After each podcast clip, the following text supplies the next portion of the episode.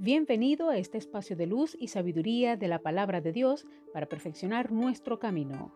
Audiovida DHH. Vívela hoy.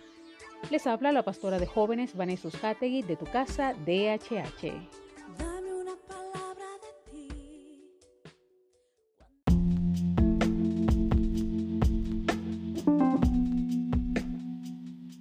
El mensaje de hoy se titula Privaciones. Primera de Corintios 9:25 dice, y ya veis de cuántas cosas se privan los que entrenan con vistas a una prueba deportiva.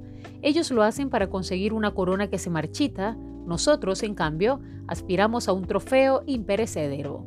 Si leemos autores como Paulo Coelho y Stephen Covey, podríamos aprender que para poder decir no a muchas cosas, uno necesita un gran sí que haga que todos los pequeños o en ocasiones no tan pequeños noes de la vida cotidiana puedan ser asumidos. De lo contrario, sin ese gran sí, es muy difícil el poder privarse o incorporar cosas en nuestra vida. Pablo lo ilustra con la idea del atleta. Un deportista de élite no lleva una vida fácil, de hecho, la lleva bastante reglada y pautada. Está claro para él o ella las cosas que puede hacer y las que no puede hacer. Hay una frase en inglés que lo resume muy bien.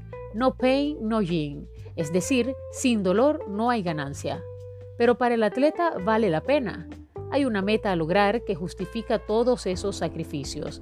Se somete a una gran disciplina a fin de poder lograr un premio, que como afirma el apóstol Pablo, es totalmente perecedero, durará al menos cuatro días. Nosotros, en palabras del apóstol, aspiramos a un trofeo que no perece, para nosotros ese trofeo es que Jesús se ha formado en nuestras vidas, que podamos ser la mejor versión posible de nosotros mismos y de esa manera alinearnos con Dios en la construcción de su reino. Con ese trofeo en vista, tenemos la motivación suficiente para privarnos de ciertas cosas e incorporar otras, todo con la vista puesta en la meta que deseamos conseguir. Oremos. Amado Padre, gracias porque tu palabra es clara al decirnos que todo nos es permitido, pero no todo nos conviene. Y así como el atleta se prepara para dar su mejor esfuerzo y obtener un trofeo, Señor, tú quieres que nos preparemos para alcanzar un trofeo no perecedero que es la vida eterna. Ayúdanos a mantenernos enfocados mirándote a ti, a cuidar nuestras vidas, a valorar nuestro tiempo y a dedicarlo a cosas que realmente valen. Puesta nuestra mirada en ti. Gracias Señor.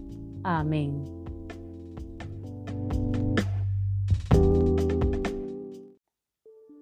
Comparte esta palabra y sea un canal de bendición en las manos de Dios para muchos. Recuerda, lo visible es momentáneo, lo que no se ve es eterno.